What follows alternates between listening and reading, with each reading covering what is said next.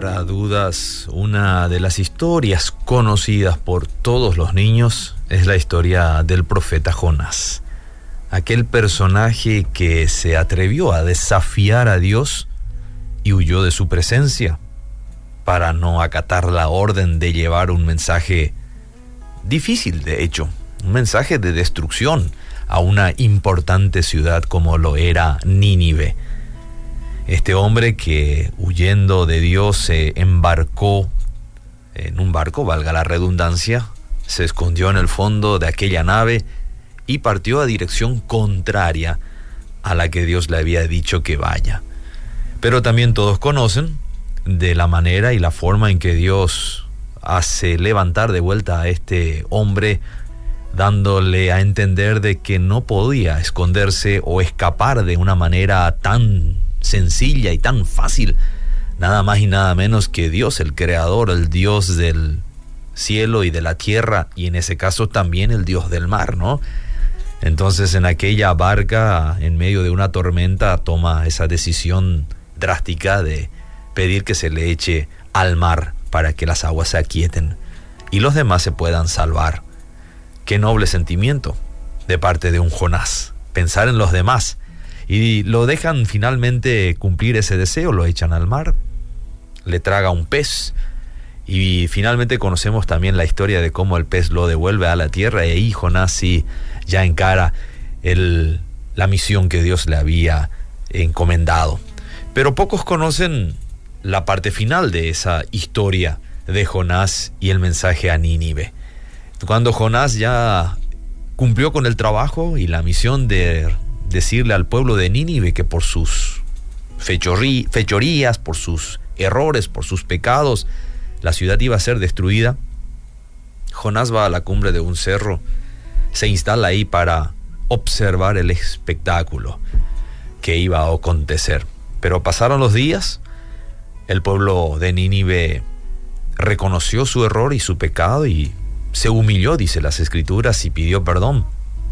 Entonces el castigo pregonado por Jonás no ocurrió, por lo menos no en ese momento, ¿no es cierto?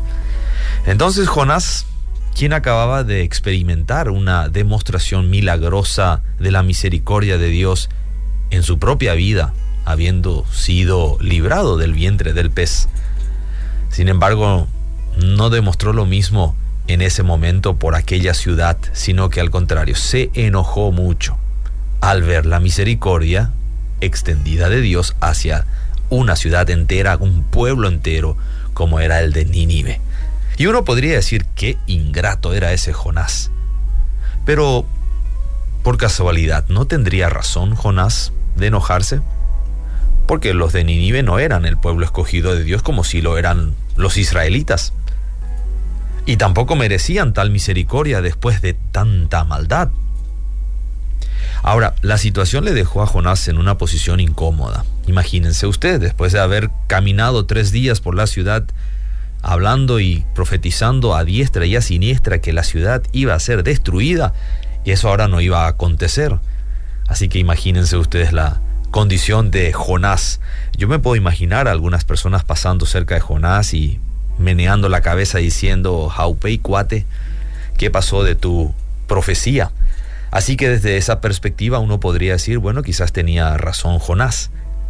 Pero quizás esa sea la palabra clave en esta reflexión. ¿Cuál es el énfasis? ¿Cuál es el enfoque? ¿Cuál es la perspectiva de las situaciones que nos tocan vivir? Si nosotros nos enfocamos en nosotros mismos, pueden ocurrir las siguientes situaciones en nuestra vida.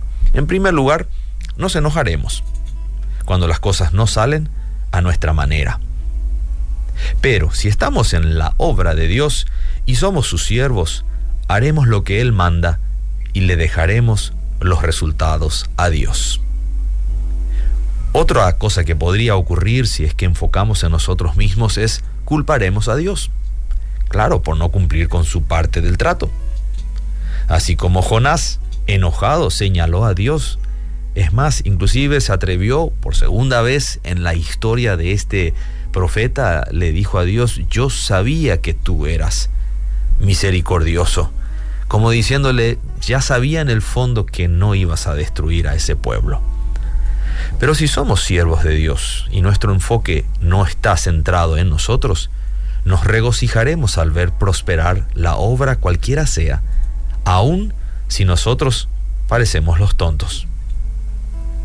La tercera situación que nos tocará vivir si nos enfocamos en nosotros mismos es que nos desanimaremos, inclusive hasta el punto de desear morir, sintiéndonos completamente inútil. Jonás se podría haber sentido así. Todo lo que dije no se cumple. Todo lo que hice no da resultado. ¿Para qué siquiera empecé? Pero es como luchar contra Dios y cuando luchamos contra Dios, pues déjame decirte, siempre perdemos.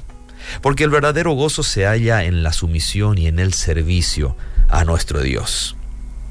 Y finalmente, si no cambiamos el enfoque y seguimos muy interesados en nuestro propio bienestar, pues seremos inestables. ¿Y cómo es eso? Pues enojado cuando las cosas van mal y eufóricos cuando las cosas nos salen bien.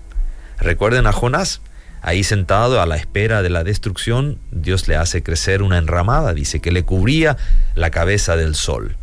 Contento por esa situación, se acomodó aún mejor esperando la destrucción de Nínive. Y después conocen ustedes la historia, ¿no? Un gusanito le picó o le eh, introdujo su veneno a aquella enredadera y pronto se secó. Y nuevamente el profeta se sintió enojado por la situación. La paz y la estabilidad verdadera se encuentra cuando uno se pone de acuerdo con los propósitos eternos de Dios en vez de enfocar lo negativo del presente. Ese gusanito o ese recio viento solano fue preparado con amor y enviado con un propósito eterno. ¿Nos enojaremos por eso con Dios? ¿O haremos una pausa y veremos que Dios, en su perfecta sabiduría, obra en una forma eterna y en maneras que quizás nosotros no entendamos?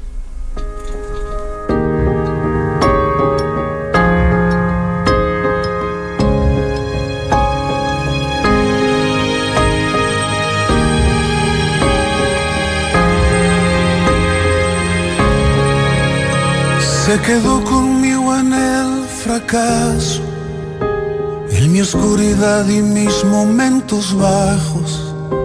Y a pesar de conocerme tal cual soy, se quedó.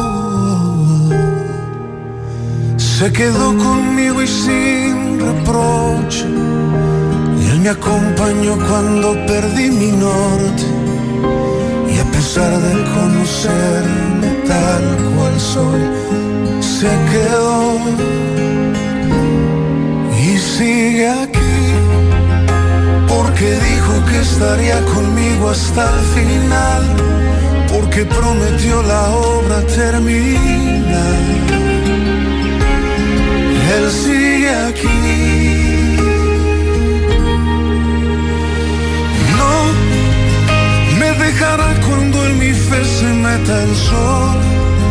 Cuando tropiece y piense que no hay solución, Él me guiará con la paciencia de su amor. Él sigue aquí.